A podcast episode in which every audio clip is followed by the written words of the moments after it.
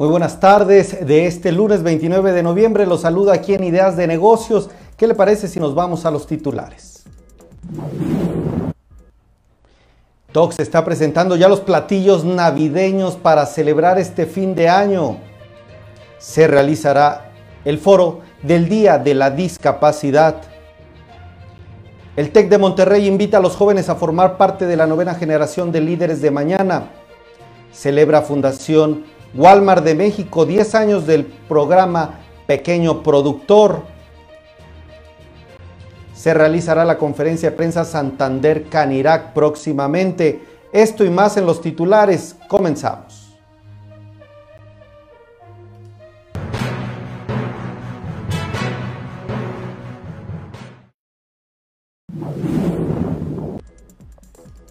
Vamos a comenzar con la información. Le agradezco que esté aquí. Ponga por favor el número 1 si es que acaso está comentando o interactuando o está presente. Ponga el número 1 o el número 5 si es que está de alguna manera compartiendo esta transmisión. Pues le tengo información relevante. Kabak y la selección nacional de México están haciendo equipo rumbo a la máxima fiesta del fútbol la empresa dijo que se convierte en uno de los patrocinadores principales de la selección nacional de fútbol a través de esta asociación, el primer unicornio mexicano y la segunda startup más valiosa de Latinoamérica, se suma como uno de los principales patrocinadores de este importante evento. Pues, ¿qué le parece? Interesante esta alianza, ¿no lo cree? Ya llegaron los clásicos navideños a las mesas de los restaurantes Tox. Aquí en Ideas de Negocios ya degustamos parte de esto y es una estrategia a nivel nacional en estas 192 unidades de Tox, este restaurante, esta cadena de restaurantes. Las opciones del menú de esta temporada integran diferentes platillos. La empresa está invirtiendo para tener canelones vegetarianos al gratín, romeritos con camarón, pavo navideño, pierna dulce, tanto en servicio de restaurante, pero también ponga mucha atención, el servicio de delivery también está ya listo. Este menú navideño se encuentra disponible en Tox en casa, es decir, presentaciones por kilo o medio kilo. Es una estrategia de negocios que la empresa está lanzando para atraer a su público y creo que es una de las muy buenas y acertadas estrategias por la situación que vivimos actualmente. Yo también y ATT México están invitando y convocando al foro del Día de la Discapacidad, esto en el marco del Día Internacional de las Personas con Discapacidad. Yo también y ATT México están invitando a la charla La tecnología y la discapacidad en tiempos de pandemia. El Tecnológico de Monterrey está invitando a los jóvenes a formar parte de la novena generación de líderes del mañana. Los aspirantes deben de tener una trayectoria académica destacada, compromiso social y requerir de 100% de recursos para estudiar en el TEC. La convocatoria se cierra este 15 de marzo próximo, pero del año 2022. Vámonos ahora con más información, pero de una empresa del sector bancario. Santander, Banco Santander México y la Cámara Nacional de la Industria Restaurantera, la Canirac, están invitando a la conferencia de prensa con Luis Ricardo Álvarez, director ejecutivo de Pymes de Santander México, y Germán González, el presidente de la Canirac. Ahí se dará a conocer la alianza entre estas dos instituciones para impulsar la recuperación del sector es este martes 30 de noviembre, 9.45 de la mañana. La farmacéutica Pfizer está invitando al lanzamiento de Unidos, Unidas por ellas. Tienen el honor en este momento de invitar a la audiencia para que este 30 de noviembre también a través de LinkedIn estará presentándose la plataforma Unidos, Unidas por ellas para apoyar a mujeres con cáncer.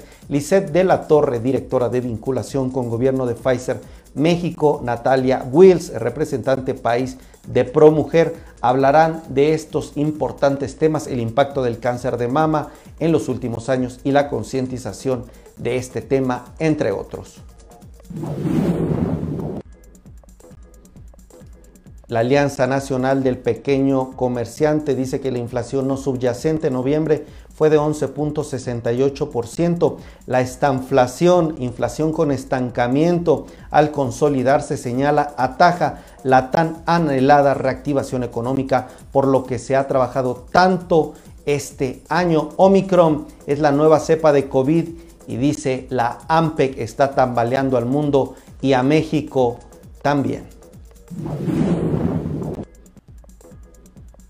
El Marketplace de Inmuebles de Mercado Libre realizó una investigación para conocer si los estados más seguros de nuestro país tienen una mayor demanda inmobiliaria a partir del informe Índice de Paz México 2021. Y según este estudio, según este índice, los estados más seguros en 2021 fueron Yucatán, Tlaxcala, Chiapas, Campeche y Nayarit. Mercado Libre realizó esta investigación que pueden consultar en su página para conocer los resultados de esta investigación.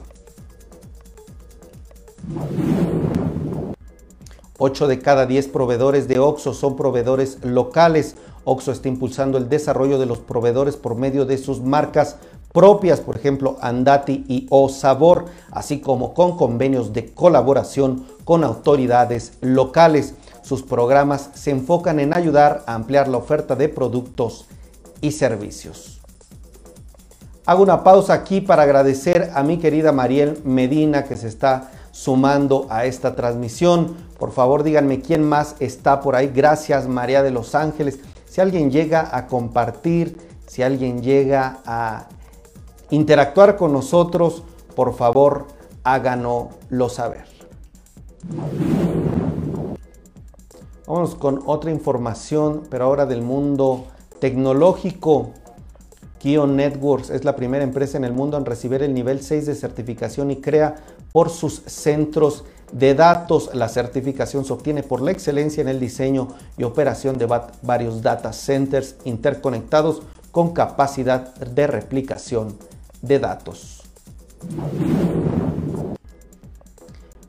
McDonald's abrirá, reabrirá su restaurante insignia McDonald's Polanco, el que está ubicado ahí en Manuel Ávila Camacho, en este bulevar, en el número 137. Después de años de estar cerrado, volverá a abrir sus puertas para recibir a los clientes. Allí estarán medios de comunicación y la empresa, así como Francisco Bosch, director general de Arcos Dorados, México. Mastercard y la FinTech Hubo están ampliando su alianza para crear identidades financieras digitales en Latinoamérica y el Caribe. Socios aceleran la inclusión financiera, reforzar los conocimientos financieros y mejorar el acceso a oportunidades para las personas que no tienen acceso a estos servicios financieros. Booking revela que el 56% de los mexicanos extraña sentirse despreocupado en sus vacaciones. Dicen que además los viajeros dijeron extrañar sensaciones desde la brisa del mar hasta la emoción de descubrir un lugar nuevo. Todo esto como parte de las consecuencias del COVID-19 y parte de otros movimientos dentro del mercado. Vámonos con la última noticia. Huawei está anunciando Huawei Watch Kids 4 Pro. Se trata de un acompañante seguro y sano para el crecimiento de los niños, de sus hijos. Está presentando este diseño flexible que está integrando la tecnología y materiales de primera calidad para ofrecer a los niños una experiencia divertida, pero también educativa. Vámonos con el resumen de mercados y mi querida Marisol Huerta que ya está aquí conmigo. Adelante.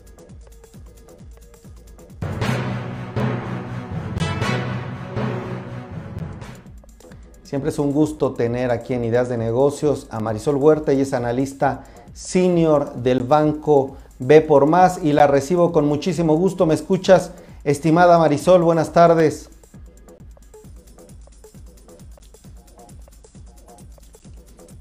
Creo que mi querida Marisol está teniendo ahorita un tema con los audios, pero vámonos con la videocolumna de la Bolsa Mexicana de Valores y regresamos con mi querida Marisol.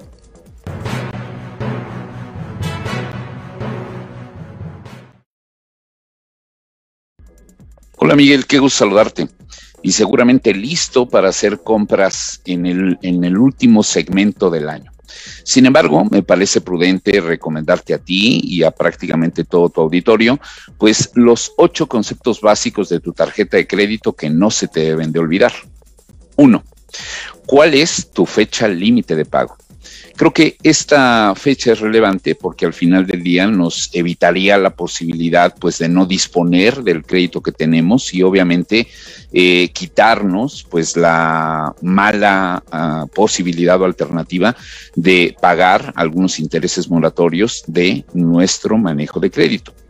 Número dos, eh, el hecho de saber cuál es el pago mínimo que tenemos o, la obligación de realizar eh, en este periodo de corte y que obviamente es muy importante por lo menos eh, pues llevar a cabo ese pago mínimo para no tener ninguna sorpresa en cuanto al ejercicio de nuestro crédito, aunque cabe aclarar que en la medida en que puedas tener un poco más de liquidez, pues se pueda pagar un poco más allá de lo que significa el pago mínimo. Tres, eh, el pago para no generar intereses. Digo, eh, existen hoy en día una gran cantidad de personas que manejan su crédito de manera muy prudente y que se les ha denominado los totaleros y que prácticamente utilizan su tarjeta de crédito como una tarjeta de servicio y que prácticamente cuando viene el corte, eh, pues liquidan toda la cantidad que hayan utilizado y con ello evitan la posibilidad de tener que pagar intereses adicionales. Eh, número cuatro, saber cuándo es la fecha de corte. Em, porque nos puede llegar a permitir el hecho de aprovechar pues algunos días adicionales de financiamiento por parte de la institución bancaria y que obviamente eh, pues de acuerdo a ese plan de ingresos que yo tenga hacia el futuro pues prácticamente eh, llevar a cabo eh, el pago adecuado de nuestra tarjeta de crédito teniendo en cuenta cuándo es la fecha de corte. Número cinco, cuánto es el límite de crédito que tengo. Eh, ese límite de crédito que tengo, pues muchas veces puede ocurrir que vaya incrementándose o, al revés, se puede ir reduciendo dependiendo del comportamiento que tenemos en nuestra línea de crédito. Y obviamente siempre será importante saber eh, cuál es la cantidad de crédito que yo puedo disponer de este mecanismo que muchas veces parecería como eh, una recomendación de uses en caso de incendio o en caso de compras importantes. número 6 el saldo global de nuestra cuenta de crédito. Eh, y esto nos va a dar una visión muy general de cómo se ha venido conformando o cómo se ha venido registrando toda nuestra actividad crediticia dentro de nuestra tarjeta y que obviamente pues no tenga eh, ninguna sorpresa en cuanto a un cargo extraordinario o no considerado de mi parte. Número siete, los movimientos del mes.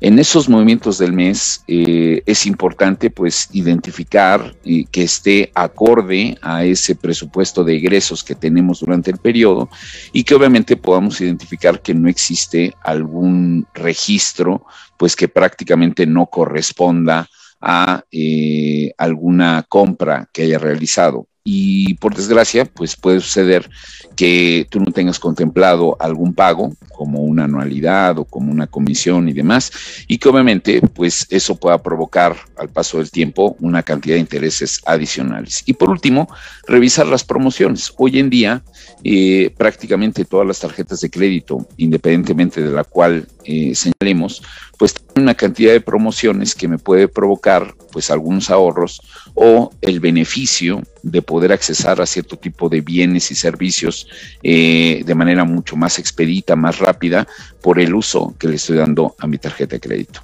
Espero que haya sido de beneficio para todos estos ocho básicos de nuestras tarjetas de crédito y cuiden mucho su crédito, pero también eh, pues lleven a cabo las compras que tienen pensadas. Muchas gracias, Miguel.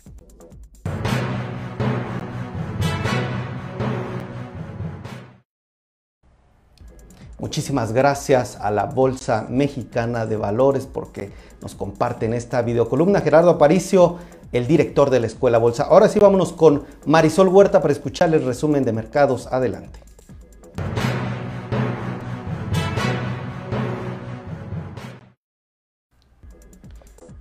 Buenas tardes, mi querida Marisol, bienvenida. Es un gusto tenerte por aquí. Marisol es una de las principales expertas del sector financiero y nos trae el resumen de mercados. Te escucho bien, amiga. Buenos días, buenas tardes.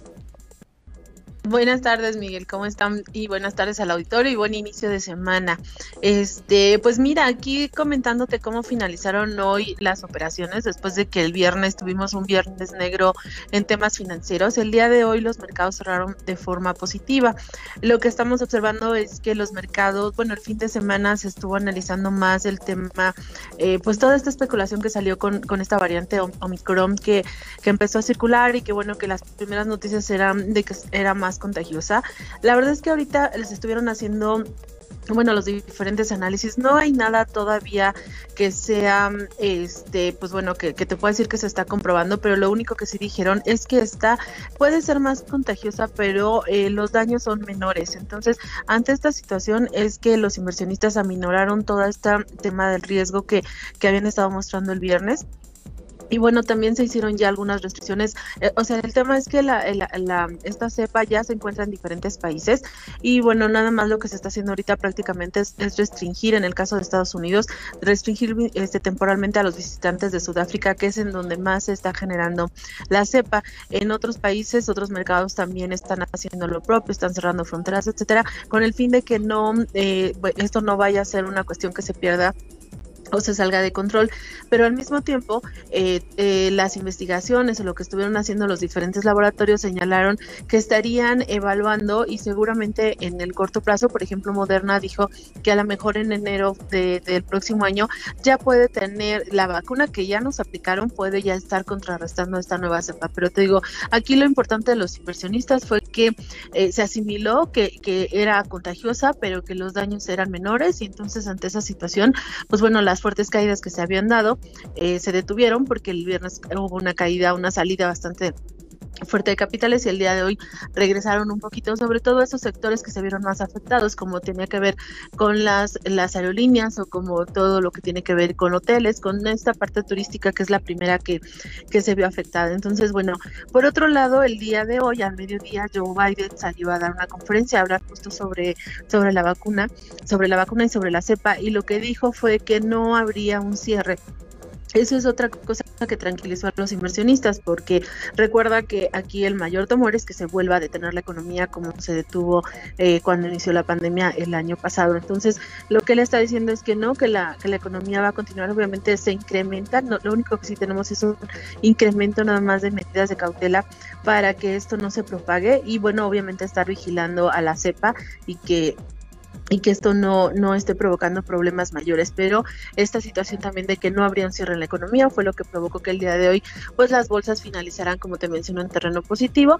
El Standard Poor's subió 1.32, el Nasdaq 1.88 y el Dow Jones Industrial 0.68%. Entonces, este aquí nada más hacia adelante, pues bueno, los diferentes laboratorios, como te comento, señalaron que van a seguir haciendo investigaciones al respecto en los próximos días podrían estar eh, señalando más o menos eh, de qué tipo de virus se trata. Son dos, dos, este, dos semanas en las que se está pidiendo un poquito como de cautela para que se siga analizando la situación eh, y por lo pronto, pues bueno, solamente comentarle a tu auditorio y en términos generales, pues que no cunda el pánico, por así decirlo. Esto se está analizando y la, respuesta más rápida es básicamente que, que, que esta cepa sigue, está corriendo muy rápido y está sobre todo en la parte de de Sudáfrica, como ya señalamos, que está atacando más a las personas que no se han vacunado, a las poblaciones en donde la vacuna realmente sido aplicada al menos de la mitad de la población.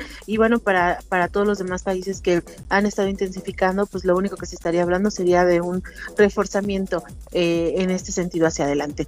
Y bueno, pues en la parte corporativa, el día de hoy, eh, pues nada más eh, mencionar que el CEO de Twitter está renunciando y ante esa situación, la acción el día de hoy presentó un retroceso importante, este, pues bueno, se está señalando que, él se estaría dedicando a otro tipo de negocios y entonces este, esto generó que la acción el día de hoy cayera eh, de manera importante. Y por en términos generales, como te menciono, las acciones ligadas al Nasdaq, aquellas que este, podrían tener un mejor desempeño en el resto del año, como un Amazon, como un Apple, eh, subieron 1.03%. Con respecto a los resultados del Black llevó a cabo el viernes, las primeras encuestas de una empresa que se llama Adobe está señalando que hubo un incremento de tráfico del 40% a las tiendas.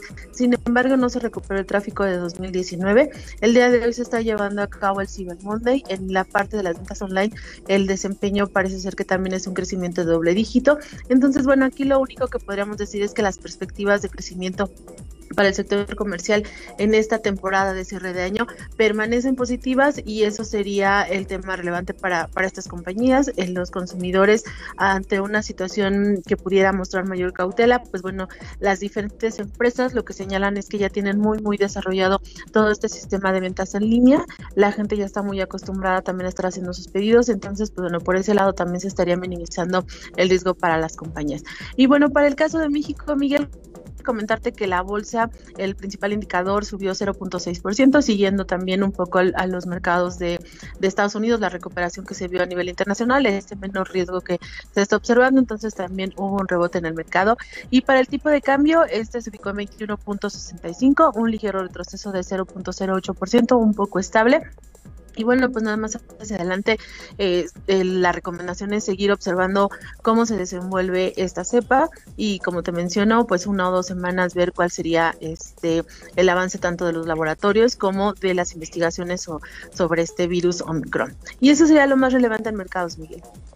Excelente, mi querida Marisol. La verdad es que tomamos nota de todos estos temas porque creo que eh, pues ya nos has dicho desde la semana pasada que no, que no nos asustemos, que no anticipemos este tema de Omicron, de toda esta variante y bueno, los mercados parece que reaccionaron al inicio y bueno, siguen reaccionando, pero al final, este, bueno, esto y otros temas, la verdad te agradezco muchísimo, querida Marisol Huerta, analista senior del Banco B por más. Te mando un abrazo y te vemos mañana, mi querida Marisol. Claro que sí, un abrazo a todos, que tengan linda tarde, hasta luego, bye bye. Hasta luego.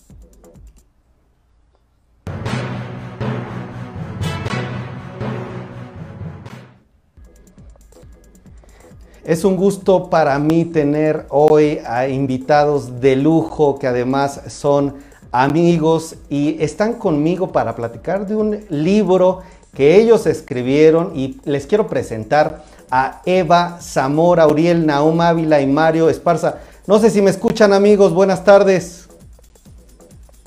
Hola, ¿qué tal Miguel? Buenas tardes, ¿cómo estás? Muy bien.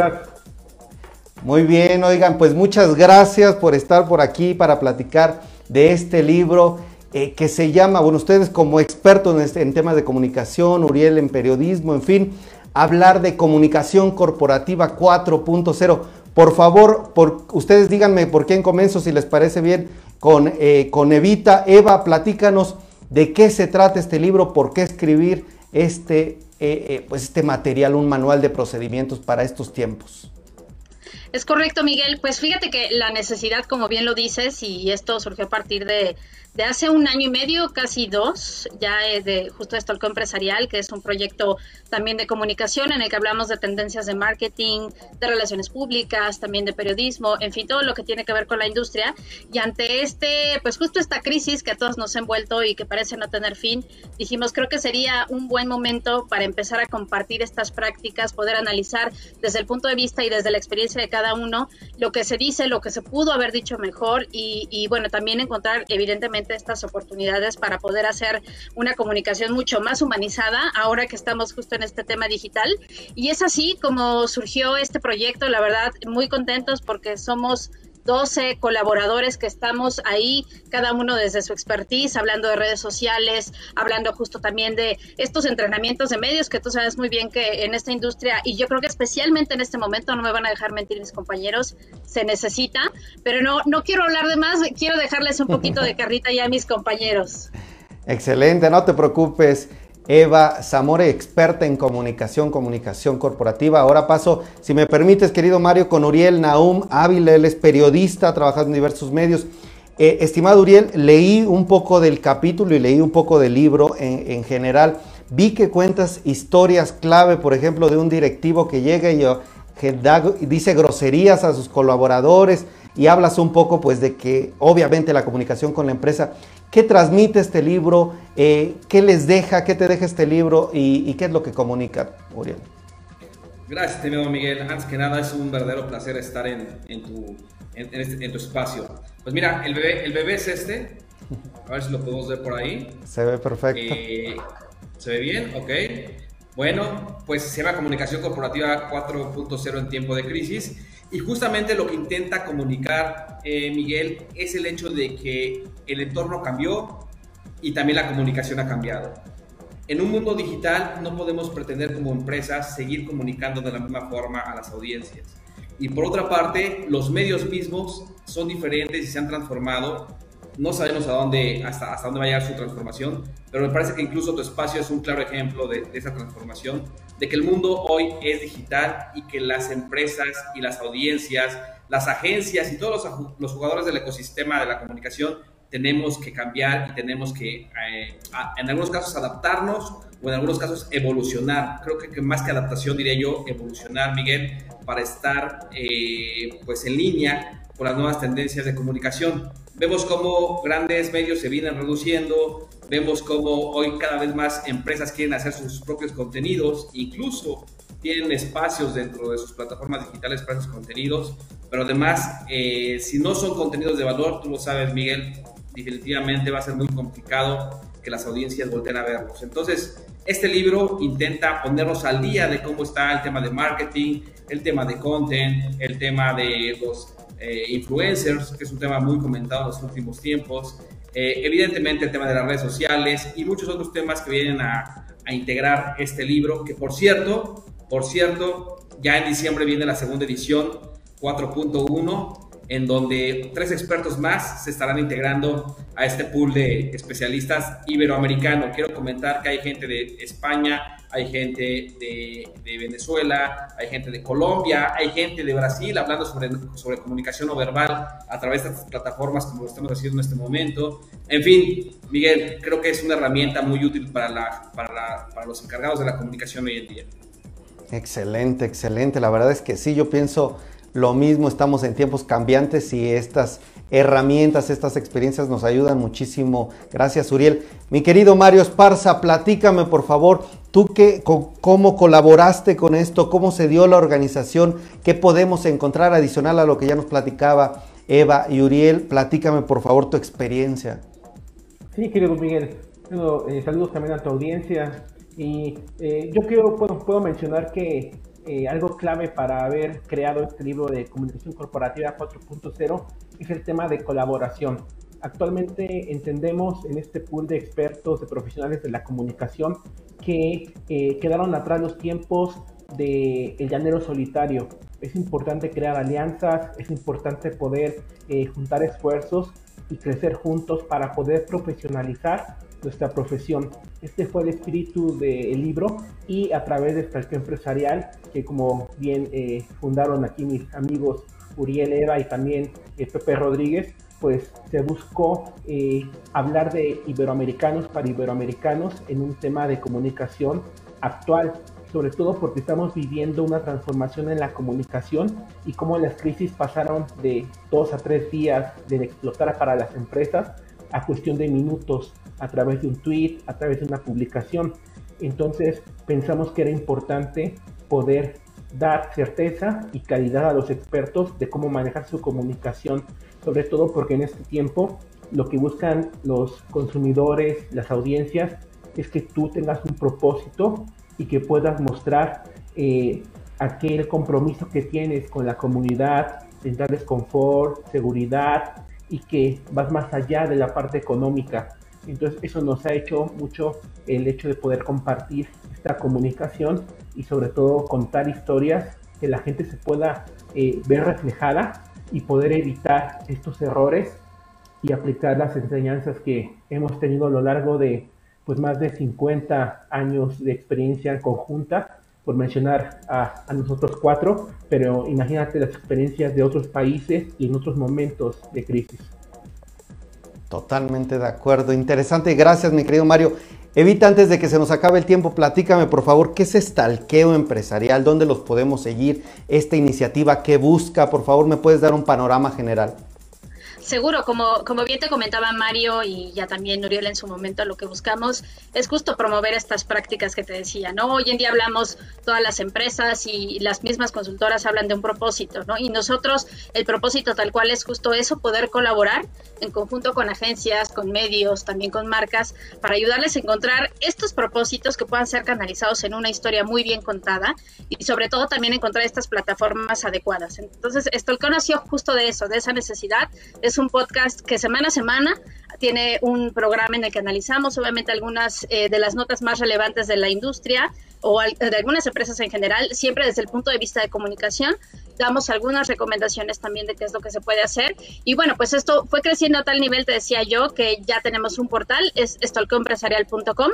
Estamos en LinkedIn, Facebook, Instagram eh, como Stalkeo Empresarial, en Instagram, en Facebook Stalkeo Empresa, Twitter Stalkeo Empresa 1 y pues muy contentos, eh, Miguel, la verdad, de, poder hacer esto y de poder compartir, como bien te comentaba hace un momento, pues todas estas experiencias y conocimientos que hoy en este momento yo te diría que es muy importante. Todos quieren comunicar, pero irónicamente, y, siempre lo he hecho en la industria de la comunicación, a veces es difícil poderlo llevar a cabo. Y bueno, pues esa es la misión entre todos nosotros.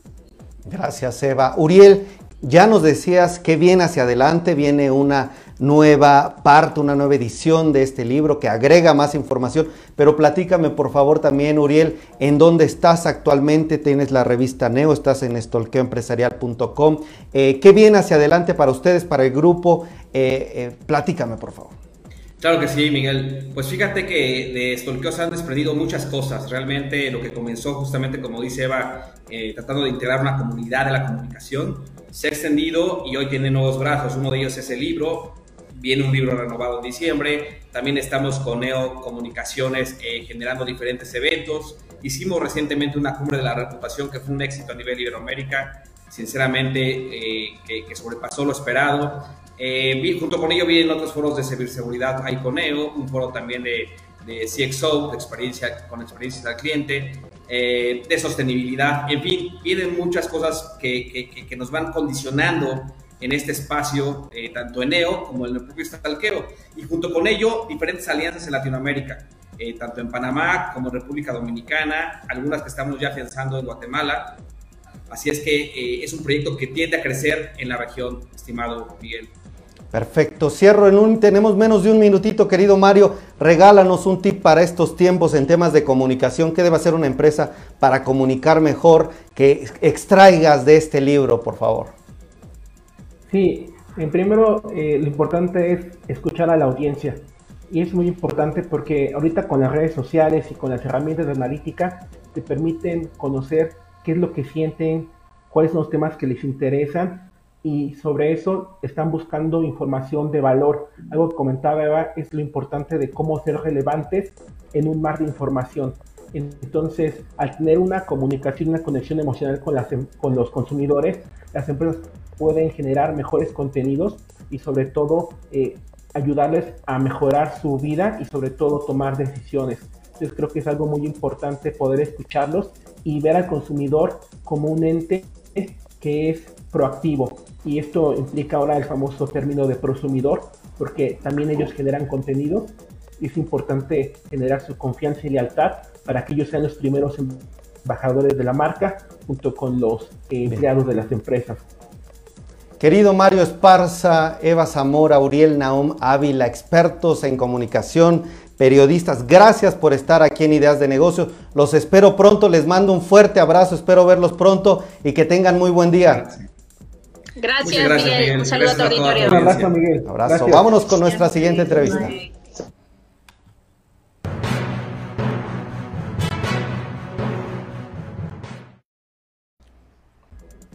Es un gusto recibirlos. Son las 17 horas con 46 minutos.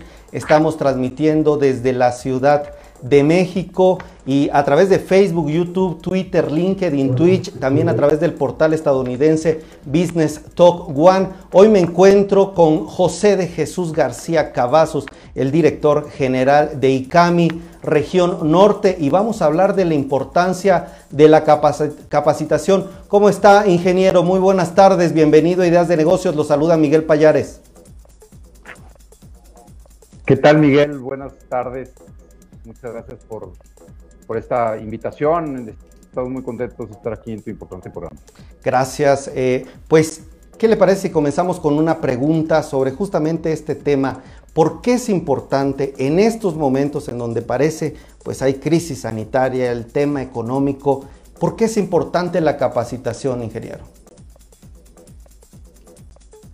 Pues mira, la capacitación es importante en cualquier circunstancia, pero sobre todo en las crisis. ¿Por qué?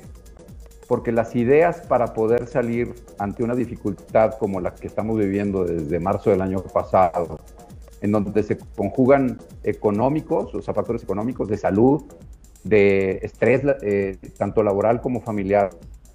Pues lo que requiere es gente con la capacidad de tomar mejores decisiones, de entender mejor el entorno, de conocer mejor a los clientes, y todo eso es obtenido a través de la capacitación, la formación. Nosotros tenemos más de 50 años de dedicarnos a la formación de, gente que está en los mandos medios de las empresas y siempre a lo largo de estos 50 años pues, ha habido crisis. Nuestro país ha tenido esa posibilidad de ofrecerle a, las empresas siempre aprender de crisis y, de una crisis se aprende para la siguiente, pero también se aprende en las aulas de cómo tener e, esa capacidad para, por ejemplo, entender cómo funcionan las finanzas de una empresa y tomar mejores decisiones con sentido financiero, cómo funciona la comunicación, como tu entrevista de, los escritores del, libro que tuviste unos minutos antes, cómo mejorar los, los skills de comunicación, pues eso, no, digo, un libro es, una, es un vehículo muy bueno, pero luego cuando lo practicas y lo haces a través de un mecanismo formal de formación y capacitación, pues vas teniendo mejores herramientas para enfrentar una crisis del tamaño que sea. Y, pienso que la apuesta de las empresas por el ingrediente de formación y capacitación es fundamental en cualquiera de los tiempos, especialmente en crisis. Perfecto, yo retomo esta parte, ingeniero, sobre la importancia, sobre todo en estos momentos. Yo conozco ya al ICAMI desde hace algunos años. Destaco este punto, más de 50 años, tengo entendido 53 años de estar capacitando a mandos medios, a la gerencia. Digamos, esta institución se enfoca en esta parte medular. Los gerentes Ahí eh, el ICAMI provee de estas herramientas, el perfeccionamiento directivo para ofrecer diferentes eh, herramientas, formación de una manera integral para capacitarlos. Por favor, hasta el momento no sé cuántos directivos se han capacitado ahí. También si me pudiera hablar brevemente del ICAMI, ya me, ya me puso creo que muy en claro el tema de la importancia de la capacitación, pero platíqueme un poco más de ustedes, qué tipo de cursos, cuáles son los que tienen más demanda, cuáles han crecido más en las últimas fechas. Gracias, Miguel. Mira, el ICAMI a lo largo de estos 53 años se ha enfocado mucho en el desarrollo de competencias que son necesarias para los mandos intermedios. Déjame explicar un pequeño detalle de los mandos intermedios. Los mandos intermedios son el puente entre la estrategia y la ejecución. Si tú tienes a alguien que sea capaz de traducir lo que la alta dirección quiere a los mandos eh, operativos o incluso a la gente que está en la planta, frente al cliente, en la, sucursal, lo que tienes es una pureza, por decirlo de una manera, entre lo que la estrategia eh, está definida en la dirección con objetivos, métricas, y quien lo ejecuta, pues es la gente que está en el último eslabón de la cadena. Y si tienes un buen puente, lo que logras es una ejecución que tiene mejores expectativas de resultado. Nosotros en el ICAMI lo que hemos hecho desde hace esos 53 años es eh, formar sobre todo a, instituciones que apuestan por esta capa de la organización. Eh, a través de programas que les llamamos abiertos, en donde viene gente de diferentes empresas a tomar programas normalmente largos, largos me refiero nueve meses, 12 meses, en tener frecuencias semanales para estar viendo sesiones con nosotros. Una sesión se compone principalmente de casos. El 70% de nuestras sesiones tienen un caso. Un caso que es una experiencia indirecta para adquirir conocimiento y también adquirir criterio y, y, crecer en, algunas virtudes que que son necesarias para, las, para el mando gerencial, la prudencia, la justicia, la fortaleza, la templanza. Pero estas, eh, estos casos que nosotros hemos aprendido el método del caso con la ayuda de Hart, de con la que capacitamos a nuestros profesores, pero sobre todo también el IPADE, con el que tenemos una relación simbiótica desde nuestros 53 años de experiencia, en donde lo que hacemos es trabajar con el método del caso para el desarrollo de una serie de competencias, 27 de ellas, armonía del trabajo, liderazgo, toma de decisiones, visión global. Eh, no, no, no enunciaré todas, una de ellas comunicación, escucha activa. ¿Cómo le hacemos? Hacemos programas diseñados escuchando a las empresas. Y además de nuestros programas abiertos, que tenemos uno que se llama Perfeccionamiento de Competencias Gerenciales, otro que se llama Líderes en Desarrollo, esos son los que principalmente promovemos en todo el, país. También tenemos programas que diseñamos eh, como trajes a la medida para empresas. Eh, las empresas normalmente tienen un diagnóstico de cómo están sus mandos, sus mandos intermedios y los eh, valores, mm, programas, nuevas estrategias en donde se definen competencias. Y normalmente esa diferencia entre lo que se tiene y lo que se quiere, nosotros les ayudamos a desarrollarlo con programas de, con el mismo contenido de casos y, específicamente trabajar en competencias. Muchas de ellas eh, se repiten en nuestros programas especiales y en nuestros programas abiertos, se trabajo en equipo, pero sobre todo la capacidad de diagnóstico, saber encontrar los problemas en una situación plantear alternativas de solución y luego la siguiente decisión, diagnóstico, decisión, y esa decisión tomada llevarla a la gente en lo que le llamamos también el ejercicio del mando o el mando, liderazgo. Entonces, nuestros programas contienen experiencias, normalmente es un aprendizaje eh, muy participativo, le llamamos metodologías participativas, en donde la gente discute los casos con equipos y luego en, en, las aulas, normalmente grupos entre 50, 40, 50, ahora en virtual, pues también nos hemos migrado a, este, a esa plataforma y tenemos grupos entre 30 y 50 personas interactuando en equipo y en, y en modo presencial. Este, normalmente son entre 30 y 50 personas. Esos son los tipos de programas que tenemos, Miguel. Excelente. Programas abiertos, programas a la medida, trajes a la medida. Voy con una última pregunta para también conocer qué indicadores, qué KPIs eh, se dice y sobre todo en el mundo de los negocios en donde ustedes participan, que lo que no se mide no es mejorable. Me gustaría saber la capacitación en dónde se ve reflejada. Pero antes, ingeniero, permítame saludar a Mati Pablo. Muchísimas gracias, Mati Veo que estás por aquí conectada. Muchísimas gracias. Dinos por favor de dónde nos saludas. También Pepe Rodríguez, Connie Villeda, Sony Campuzano, Adriana, Mariel Medina, Manuel Olmos, Ana Yadira, también los veo. Muchas gracias. Si tienen alguna pregunta o comentario, adelante. Dice Manuel Olmos desde eh, Tizayuca Hidalgo. Un fuerte abrazo. Bueno, ahora sí, ingeniero, preguntarle este tema. Desde el ICAMI, ¿dónde han visto que esta capacitación se refleje? ¿En qué indicadores, en qué resultados dentro de las empresas? Fíjate, hay indicadores que muchas empresas tienen, que es, eh, por ejemplo, el Great Place to Work mide mucho el, sentido, de, el sentido de pertenencia. Las organizaciones que invierten en, la capacitación, hablemos más allá del ICAMI, en cualquier capacitación, eh, se ve reflejado en los, en, los indicadores de, de, pertenencia en el Great Place to Work. Normalmente el sentido de vinculación con la empresa aumenta significativamente cuando la gente sabe que se le está apostando. Es un indicador directito y eso apunta también a la rotación. Cuanto más apuestas en capacitación, se disminuye la, rotación en las organizaciones, puesto que eso habla de que hay apuesta por mí y yo respondo con la permanencia en la organización. Hay otros indicadores que son un poco más difíciles de, relacionar linealmente, porque, por ejemplo, cuando a una persona se le forma y se le capacita, para tomar mejores decisiones, pues eso se ve en estado de resultados, ya sea que mejoren las ventas o que se disminuyan los costos dependiendo del área en la que esté la persona. Las áreas operativas normalmente apuntan a la reducción de costos y las áreas comerciales a la, obtención de nuevos clientes y de mejores ventas.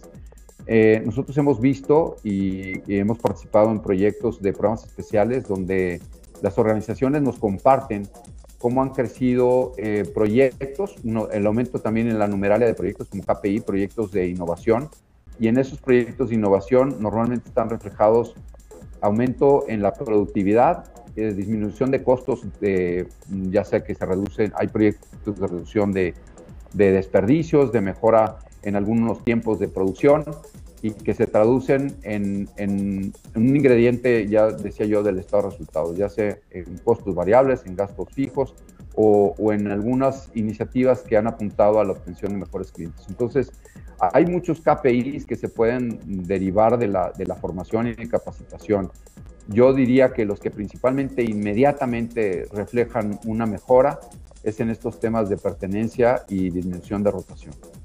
Perfecto, pues ingeniero José de Jesús García Cavazos, director general del ICAME, ahí en la región norte, eh, pues agradecerle esta plática, también tal vez me quedó por ahí una duda si se pudiera y también si los pudiera compartir el tema de sus redes sociales del ICAME, la página, me quedaría la duda de eh, qué habilidades nos recomienda, en qué habilidades nos recomienda enfocarnos, capacitarnos, eh, muy puntuales.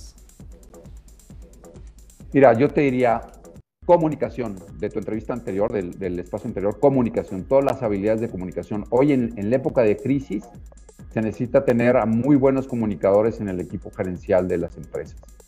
Tener la capacidad de coachar, de escuchar a tu gente y de tener la capacidad de tolerar, tolerancia, escucha activa, inclusión, en un ambiente ahora como seguramente lo, habrás escuchado, este nuevo ambiente funny, donde la gente se siente frágil, hay ansiedad, está la no linealidad y un, ambiente incomprensible, se necesita que la gente escuche a su gente y que con esa escucha, de, incluso ser casi, casi, te diría, pues alguien que maneje eh, mejor la inteligencia emocional para poder ayudar a su gente en, estos, en este ambiente funny que las empresas ahora están sorteando después del BUCA, ahora eh, el FANI, y, para ese ambiente FANI, eh, lo que te acabo de decir, comunicación, inclusión, coaching, y agregaría un, un par más, agilidad e innovación.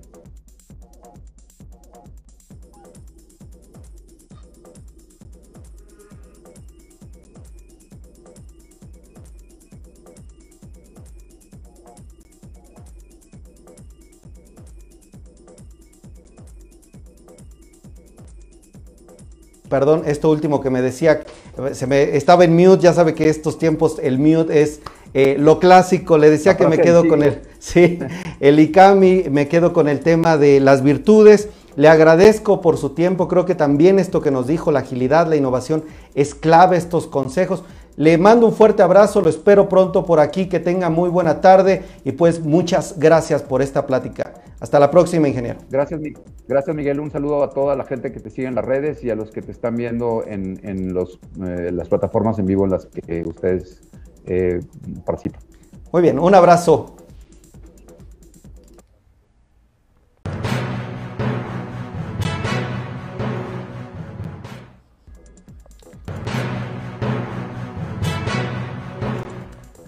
Muchísimas gracias a todos. Vámonos con el último contenido, la videocolumna de Telefónica Movistar. Adelante.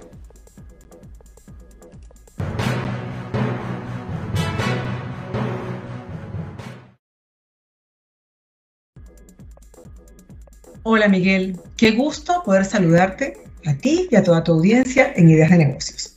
El día de hoy me gustaría conversar contigo sobre cómo la pandemia reafirmó algo que ya sabíamos, Construir una sociedad de progreso y bienestar pasa por fomentar las vocaciones hacia las carreras STEM. Recordar que cuando hablamos de carreras STEM estamos hablando de aquellas carreras relacionadas con la ciencia, la tecnología, la ingeniería y las matemáticas. La tecnología puede cambiar el mundo y mejorarlo, pero construir una sociedad más igualitaria e inclusiva pasa, sí o sí, por las mujeres. Debemos garantizar que las niñas, adolescentes y jóvenes tengan acceso al conocimiento STEM porque si no, estaremos desaprovechando su potencial creativo, clave para la innovación y el desarrollo de la sociedad en general. De acuerdo con la UNESCO, de la población femenina en educación superior a nivel mundial, solo alrededor del 30% elige disciplinas STEM. Sin embargo, de cara al 2030, las carreras ligadas al segmento STEM serán las que más oportunidades de empleo generarán en el mundo. Según datos de la ONU, de cara a 2050, hasta un 75% de los trabajos estarán relacionados con estas carreras.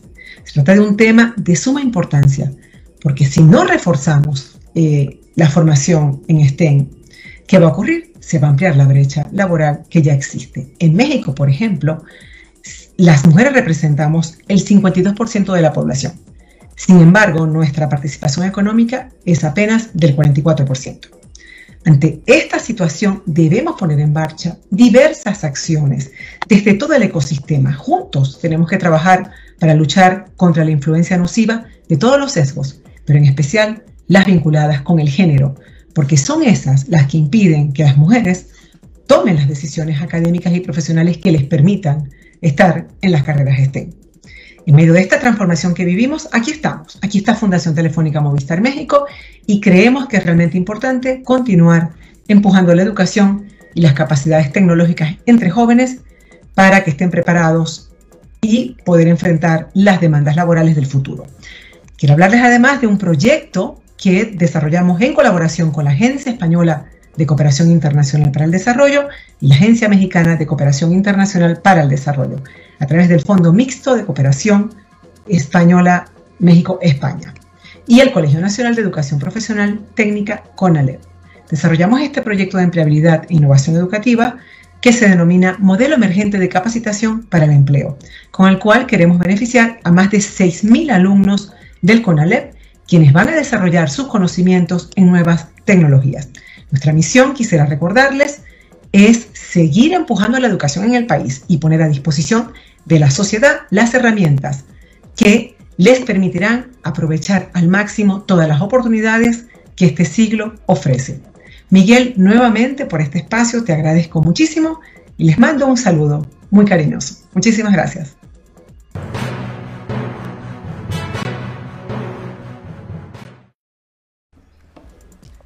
Muchísimas gracias a Nidia, la directora de la Fundación Telefónica Movistar. Un honor que nos esté acompañando aquí en Ideas de Negocios. Pues así estamos concluyendo este programa. Me despido, permítanme agradecerles a Mati Pablo que me dice que me equivoqué al dar la hora. Perdóname querida Mati, no son las 19 horas, son las 18 horas con 4 minutos ya. También, ¿quién más está por ahí? Gracias a Nayadira, Mariel Medina, Manuel Olmos, Adriana, Sony, déjenme ver, María de los Ángeles, Mariel Medina, Fernando Aguilar. Gracias por tu comentario, de verdad, se agradece. Pues a todos les mando un fuerte abrazo, gracias por acompañarme aquí en Ideas de Negocios. Nos vemos todos los días de lunes a viernes, 5 de la tarde, con más y muchas más ideas de negocios. Antes, este jueves tenemos el evento, el segundo foro sobre sustentabilidad. Se llama Líderes de la Sustentabilidad. Van a estar directivos de Nestlé, Tetrapac, Coca-Cola, 3M, Grupo Bimbo, Philip Morris, Unilever, Grupo Bolsa Mexicana de Valores.